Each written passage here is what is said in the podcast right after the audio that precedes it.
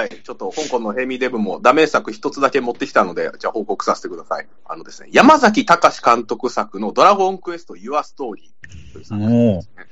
で、これ公開当時、ものすごい酷評がされまくっていて、もう正直この褒めてる人が僕、未だ人類史上一人もいない映画なんじゃないかなぐらい。誰も褒めてないと。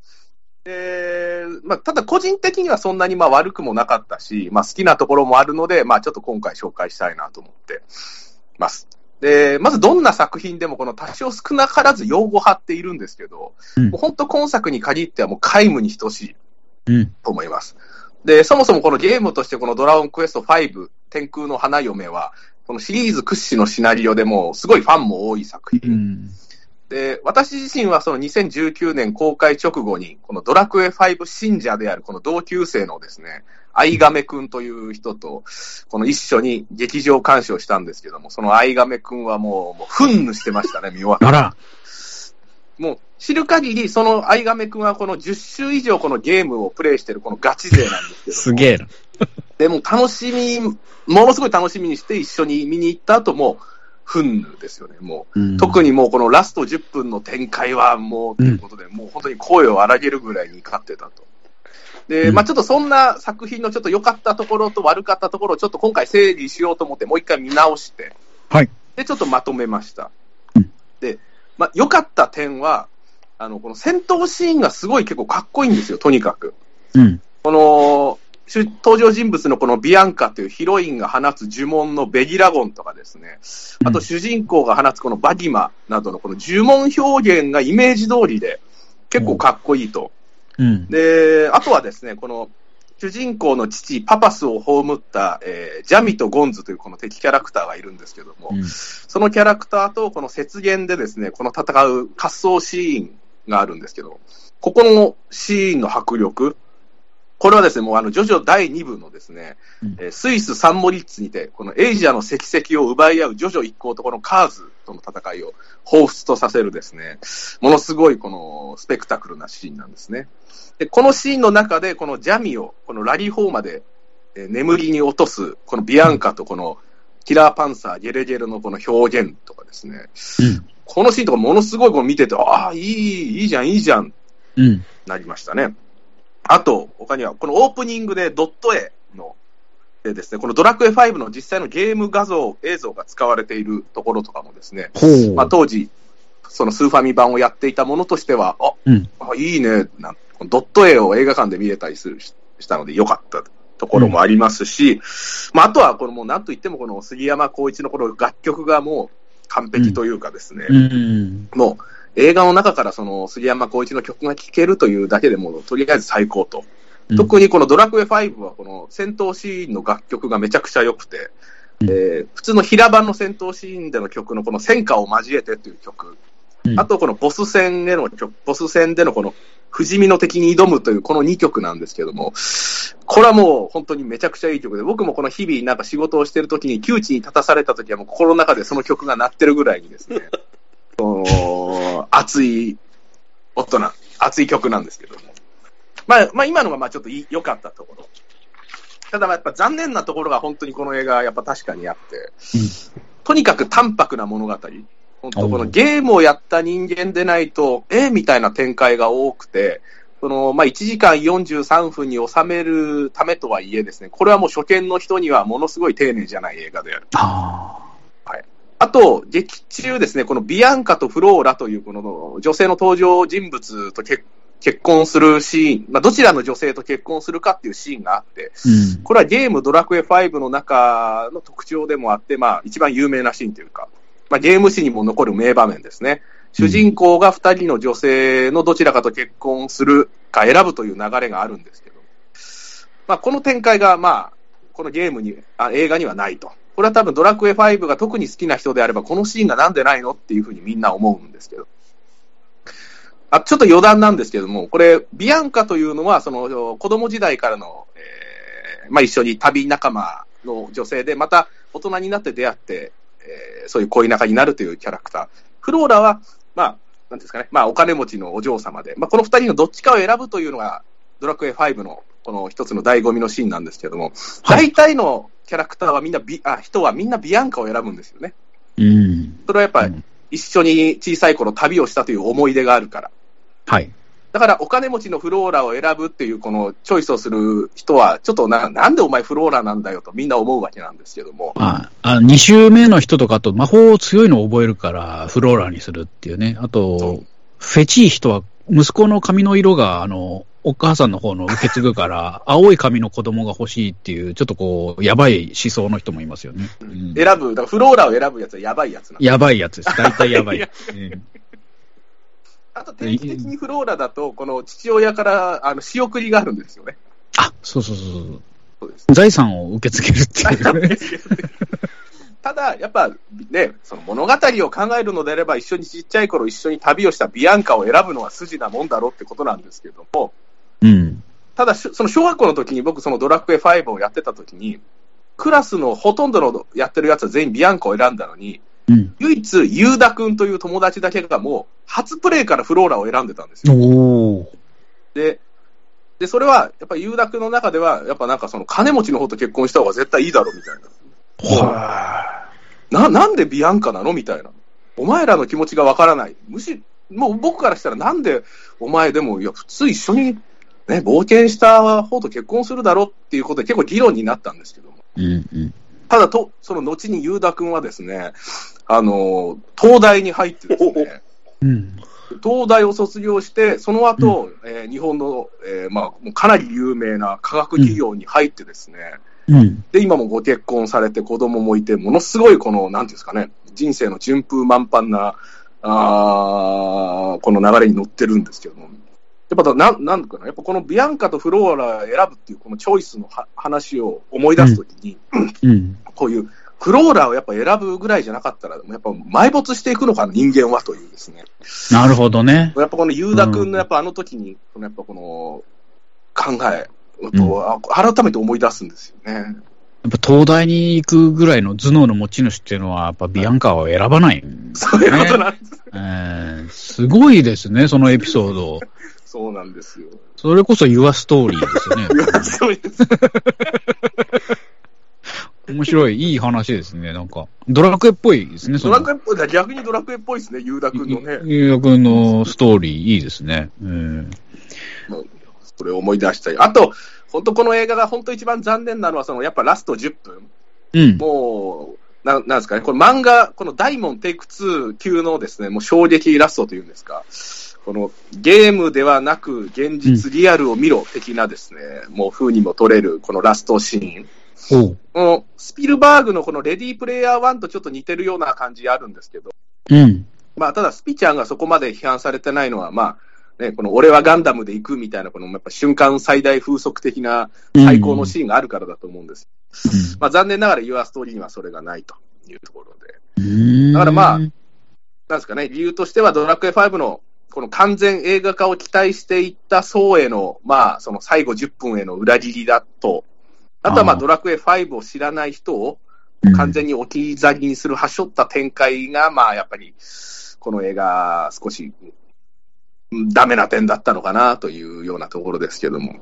うんただまあうん、いいところはありました。はい。延べのプレイ時間で言うと何十時間ってやっぱロールプレイングゲームっていうのはあるじゃないですか。はい、はい。それをぐっとまとめるっていうのは相当至難の技で、難しいと思うんですよ、やっぱり。ちょっとこう詰まったところとか倒した敵とか、あとゲームじゃないとできないこう表現みたいなのもあるし、うんあと特にドラクエ5ってちょっと本当に神がかったシナリオでしょ、途中、あの石になるシーンとかちょっともう考えつかないじゃないですか。それで動けないまま子供の成長を見守ったり、う動けないのにこう目の前でい嫌なことが起こっていったりとか、あの、素晴らしいですよね、あのシナリオ。ちょっと本当に、あの、びっくりしましたね、ゲームしてて。で、それ映画にするとやっぱ相当難しいんじゃないかな。うんうんうん最初からちょっと難易度の高い作品だなとは思って、全然見てないんですけど、そしてなんか最後がね、やっぱみんな、あの、本当冷や水をかけられたような 終わり方ですごいあれにショックを受けるという話も聞いてますので。だから、だから本当に、ファン、ファン、ドラクエファンが、ドラクエ5が好きな人ほど、本当これは、おいおいっていう風な作品になっちゃってるのが残念だなっていうところです、ね。うーん。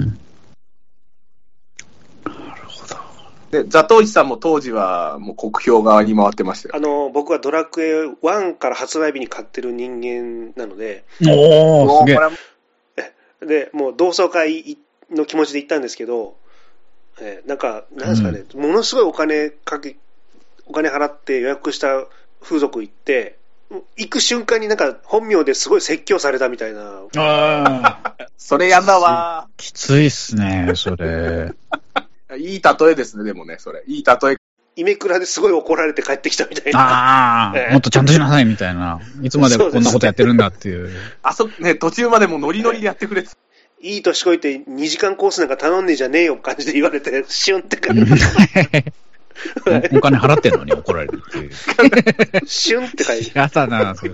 見た人はでもやっぱそう思うんですよね。最後のやっぱあの10分っていうのは。やっぱほんな、だからなんでこうやっちゃったのかなっていうことは本当に考えるし、でもまあ、その2時間で、そのやっぱドラクエ5をやるっていう、この、やっぱ明美さんの言ったように、もうこれかなりもう無理なことだと思うんですよ。やっぱネットフリックスで完全ドラマ化とか、ね、そういうレベルのものだと思うのに、やっぱりそのうん1時間40分でドラクエ5をやるってなった場合は、やっぱもうラストはもうああせざるを得なかった。で、うん。物語が前半戦は省略されているので、やっぱその省略されてるのも、まあ、実際、エンドの伏線にもなってるんですけど、まあ、まあ、もともと無理な企画だったんだろうなっていうところですね。やっぱね、そうなのかな。そうっすね。なんか、ちょっと、しかもやっぱり3世代にわたる話ですからね。親と子と孫と。大大河ドラマですようね。ん。で、やっぱその、なんだろう。物語の中心にあるその天空の装備をできるのが主人公じゃなくて子供だったっていうあのちょっと仕掛けとかもやっぱゲームやっててびっくりする仕掛けじゃないですか。うんうんだから、なんかそこら辺を中心にやっぱりちゃんと作るんであれば、映画じゃなくて、まあ、2部作、3部作になるんだでしょうし、連続ドラマ、大河ドラマ的な感じにせざるを得なかったんじゃないかなと思いますけどね。うーん。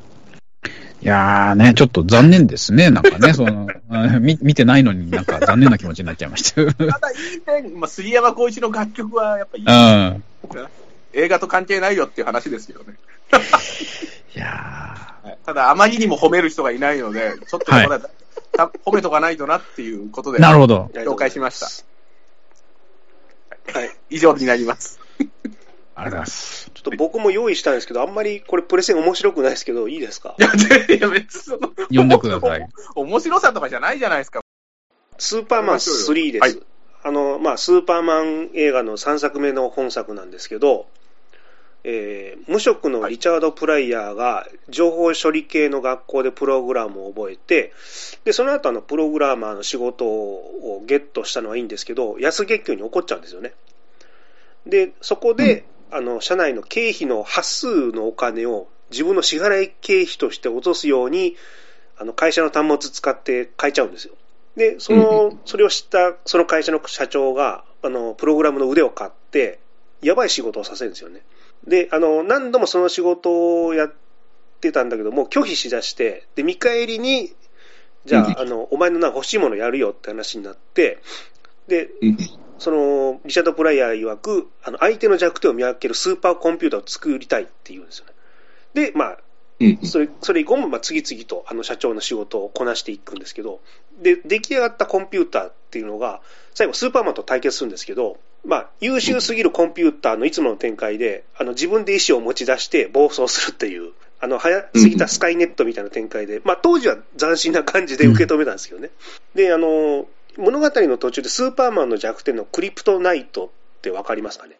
あの、クリプトン製の崩壊時に作られた、あの、放射性同位体、もしくは化合物のことを指すらしいんですけど、で疑似的なものを化学工場の火事に救った記念として、そのスーパーマンにプレゼントするっていう罠を仕掛けるんですよ。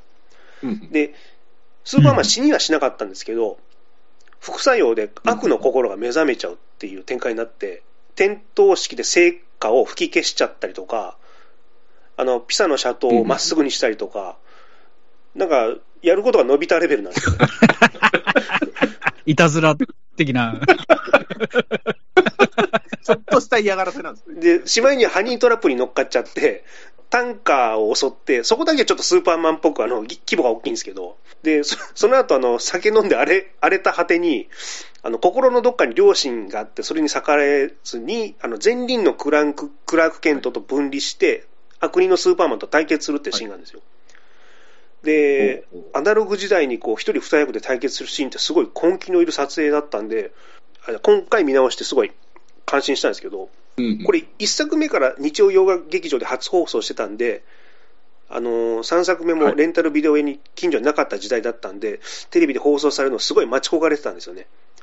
で、もうやっと見られた時の感動って今でも覚えてるんですけど、で、当時あの、うん。家にマックロード、VHS のデッキが家に導入されたタイミングだったんで、もう録画して何回も見てたんですごい思い入れがあるんですよ。でもってリチャリチャード・プライヤーのその、本作の演技を見てですね、ちょっと今の仕事をやり始めた影響も、多分そ潜在意識の中であったんじゃないのかなとふと思ったりとかして、うん。でね、あの80年代前半だったんですけど、特撮の技術がレベルアップしていった時代だったんで、その最新作の本作が一番評判いいと思ってたら、ネットの感想をちょっと見たら酷評だったんで、まあ今回のプレゼンの対象にしてみました。あの多分コメディ色が強すぎたんで、多分みんな嫌がってんじゃないかなと思います。で、ちなみにこれ、パート3だと4作目、えーその後のスーパーマン4最強の敵っていうのがあるんですけど、えーこれは本当に駄作なので見なくていいです。め名作でもないってことですか 以い上ですいところがない。スーパーマン3、天使の要塞ですね。よくテレビでね、やってましたよね。私も見ました。へーうんほ方の印象が全くないので、はい多分見たけど忘れちゃったぐらい面白くないのかなとやっぱり思いますね。もうシリーズでパート3が一番好きなんですけど、みんななんか one、two ばっかり言うんで、うん。以上でございます。いいいいですね。ありがとうございます。では MVP 決め決めますか。えーっと、ブルース・ブラザーズ、えーエンジェル・ウォーズ、茜色に焼かれる、えー、古老の地レベル2、光る目、えうん。ー SF 超人ヘラクレス、えーっと、うん荒い海、アンドロメディア、コブラですね。いや、難しいですね、今回、ちょっと。なかなか絞りきれないないや、ちょっとそうですね。ちょっとこれ、これ難しいな決めました。えじゃあ、じゃあ私からいいですか？じゃあ、ほ香港のホエミデブは、アンドロメディア。えー、私はあの、コブラ。すいません、僕もアンドロメディアです。ということで、えロジャーさんでおめでとうございます。おめでとうございます。おめでとうございます。自転車の途中で道道端にうずくまって泣いたっていうのがちょっともう、どうかしてるなと。すごいですよね。えー、独り占めするっていう宣言もね、あありましたからね。すごいですね。これ、やっぱもちろんコブラも相当やっぱり良かったんですよ、それいや、は。あのね、ど、ど、本当同率1位ぐらいなんですよ。あの、思いの強さとか、あの、やっぱり、えなんだろう、こう、お便りのね、こう、内容も、うん本当に、こう、愛おしいなって思っている気持ちが、こうね、胸を打つというか、あの、しかも面白くね、聞かせてもらってありがとうございますいや、本当ですというね。感じですね。ええこれは、まあ、またミューバカさん絶対ハガキくださいっていう感じですね、これ。まあ、これ本当超ハイレベル接戦だったんで、本当もいや、これ本当、いやもう全員良かったんですよ、今日。うん本当に。ま、毎回この、あの、コンテスト形式で疑問に思うのが、これ順位いるのかなみたいな時も、やっぱりちょっと、となんで俺たちが順位つけてんだよね。いや、本当です。おこがましいぐらいです。です本当すいまん。せんって感う、でじ。も、だんだん怖いのが、あの、別にスルーしてた映画も、このプレゼン聞くたんびに見たくなるってこれはありますよね。そうですね。SF 超人ヘラクレスと、あと光る目とか見たいですね。うん。普通だったら、こう、あ、いいや、みたいなね、本当リストから除外されるようなものが、だんだんリストに食い込んでくる現象が今起きてますからね、これで。面白いですね、すごい。これやっぱこの中で一番最初に読んだ中井さんのブルース・ブラザーズ2000がやっぱりこの前菜的に気ももういいですね。うん。こういう、こういうお便りも全然、あの、そうですね。お待ちしてますっていう感じですよね。もう本当にこういう、その、パンと、はい。うんうんシンプルなコメントのお便りでも全然、そうですねですよね。大怪獣の後始末あるかなと思ったんですけど、今回はなかったですね。なんかね。ええなんかこう、すごいプロデューサーの発言も燃えちゃって、あの、映画の後始末もできてないみたいな、すごい感じになってましたよね。届、届かなかったな、お客さんには、みたいな、こうね。会社員でお金もらって、こう、作品の出来に関わらず、のうのうと暮らせるポジションの人が、やっぱり、表に出てああいうこと言っちゃうとまずいよなっていう。やばいっすよね。なんかあの、日本映画のやばいところが思いっきり見えちゃったっていう。はい。ということで、アンドロメディア、えーロロジャーさん。はい。おめでとうございます。野寺さん。ロジャーさん。野寺さん。ありがとう。ありがとう。ちょっと待ってね、パンフのなあれ言うの忘れた。えーっと、うんとね、もう、ん多すぎてわけわかんない。アウトレイジ最終章、えー、ダークタワー、独占、ジオストーム、ダンケルク、えー、15時17分パリ行き、えーっと、地獄少女、サマーフィルムに乗って、えーキャッシュトラック、あ、モンタナの目撃者のパンフレット欲しいのなんかあったら言ってください。送ります。はい。以上でございます。あと、あの、お知らせをお願いします。お、お知らせいいんですか？お知らせですね。えーっと、まあ、毎回なんですけど、私と、えー、香港の微笑みデブさん、長間さん、ザトイスさんも、あの、ゲストでたまに来ていただいている、えー、フルメタル中学という、あの、団体の YouTube がですね、えー、今、すごく人気なので、えー、登録者数がもうめちゃくちゃ増え始めているという話でですね、もうバズってますね。バズっているという、えーすごいもうき聞いてないと見てないと恥ずかしいっていう、ね、いう感じで、えーぜひ、あの、登録もね、していただきたいなと、見ていただきたいなと思っております。よろしくお願いします。前作がね、えっ、と、アマゾンプライムで見れるドラマの、えーフリーバッグっていう海外ドラマで、これがめちゃくちゃ面白くてですね、もう、自信を持ってお勧めできます。あの、本当に、あの、我々の紹介も聞いていただきつつ、あの、実際見ていただければ。僕ら映画館好きなリスナーさんだったら結構ハマるような内容な感じですよね。ハマります。絶対ハマると思います。はい。あのーすお大笑いできますしね。あのーちょっと、はいうんおすすめです。すごい。はい。だ大丈夫でしょうか？あとは、もう書籍の話もした方がいいんですか？もうせっかくだから。あ、書籍、あそうですね。ありがとうございます。あの、書籍、えっ、と、僕がですね、昔、あの、AV の助監督を AD やってまして、その時の日記を、えー電子書籍にしたものを売ってますんで、ブースというところで、えー500円で買えます。それも、あの、面白いので、えー電子書籍で、えースマホで読めますので、ぜひ、えー買ってみてください。一応、お試し版も0円で売ってます。私のツイッターのプロフィールのところにあのブースのリンクが貼ってあるんで、そこで飛んでいただければと思います。はい。お願いします。お願いします。いい私もいいですかね。えっと、僕ら映画館、アマゾはいンミュージックと、えっと、Google ポッドキャストでも、えー聞けるように、やっと設定が終わりました。えすすいません、全然設定が分かんなくて。えあのー狭くて浅い奴らという番組の沢田信也先輩からですね、やっと助言をいただいて、設定することができました。ありがたい。いですね。ありがたいですね。これであの、iTune とかも全部網羅したような感じですよね。すごい。まあ、何でも見れますよ、聞けますよという、一応窓口が広がっね。たんで、あのね、リスナーさんの聞きやすい環境ではい聞いてくださいという。はい。すいません、あの、シーサーって、あの、ページのとこで、うちのブログ立ち上げてるんですけど、はい。なんかね、移行がしづらいみたいで、それで大変だったんですよね。うんうんうん。うん。なるほどしました。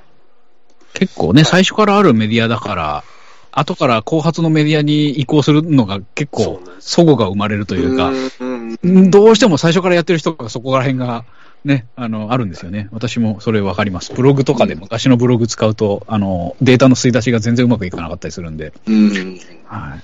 でネット系の仕事してれば、そういうの、ちゃちゃっといけるんですけど、僕、そういう、そういうジャンルじゃないんで、もう泣きそうになりました、もう。うんやもう本当、澤田さん、ありがとうございました。ありがとうございました。ありがとうございました、佐田さん。あとはね、ほ香港のホフミデブさんもね、今、著作を準備してますからね。そうですね。え、鋭意制作中ということで。え制作中、すごい、あの、ほ本当にね、あの、面白いやつなので、えーあの、まあ、文学フリマで出すのか、電子書籍で出すのか、いろんなちょっと状況によってはね、こう、電子でお手元に届けることになるのかという、まあ、ちょっと、そうですねホフミデブさんのスタイルがちょっと定まったら、またそれもお知らせしたいなんとなとか形に出せるように感じですね。思ってます。はい。ぜひぜひ、よろしくお願いします。お願いします。あと、あれ、なんか最近バズった話とかしなくていいですか？いや、いや、僕バズったとは言えないですよ。いいなあでも、あの、ホフミデブさんがね、すごい、すごいバズったという い。や、本当や、やめてもらっていいですか？それはまあちょっとお、さておきの話でですね。いやええ全然、全然、あれもバズったとはもうもう恥ずかしいですよ。恥ずあかしい。れ、でもすごい面白かったっすよね。ああ、いや、びっくりしましたよ、僕。あ、ね。羊たちの沈黙のガチャ出たんだと思って。絶対やりたいと思ったら。絶対やりたいと思ったうん。で、最近なんか結構そういうマニアックガチャ多いんで、多いですね。だから、うんあ、出したのかなって一瞬思って、もうちょっと遠目から見て、あ、絶対あれそうだと思って走っていったら、全然超のガチャだったんで、ええー、と思ってましたけど。うんねえ、残念でしたね。あれ、でも完全に、あの、羊たちの沈黙を、あの、意識した、あのね、パッケージでしたもんね。あれ、だから、いい、いい年型のかなっていうね、ラインでもありますけど。うんうんやっぱりね、みんな食いつきが違いますよね。ああいう、あの、面白いおもちゃとか、あの、映画の、こう、インパクトがあって、いいいですね、やっぱね。やっぱうん、意外に、だからあん、ああいうので、そんなね、いいねとかリツイートみんなするんだと思いましたよね、別に。だから、それだけあの映画が好きだっていうのもあるのかな、なんて思いましたけどね。うんはい。ということで、ちょっと一旦これで締めますかね。はい。あの、今回も、えー、ダメ作のメール、皆さんありがとうございました。本当、すごい、あの、レベルが高すぎて、本当、恐縮でございます。はい。また次回もよろしくお願いします。ありがとうございました。お願いします。お願いします。ありがとうございました。